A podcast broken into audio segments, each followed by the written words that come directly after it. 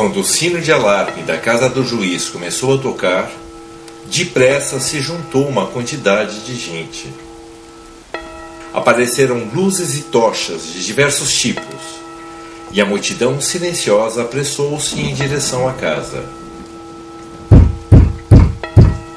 Bateram com força à porta, mas, como ninguém respondeu, derrubaram-na abaixo e depois precipitaram-se para a grande sala de jantar. O corpo do estudante balançava no extremo da corda do grande sino alarme. E no quadro, o rosto do juiz arvorava um sorriso de uma indescritível maldade.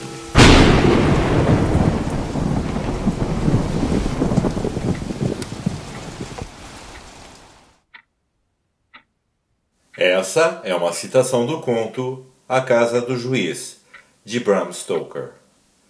Citações da literatura inglesa lidas por Cláudio Bruno.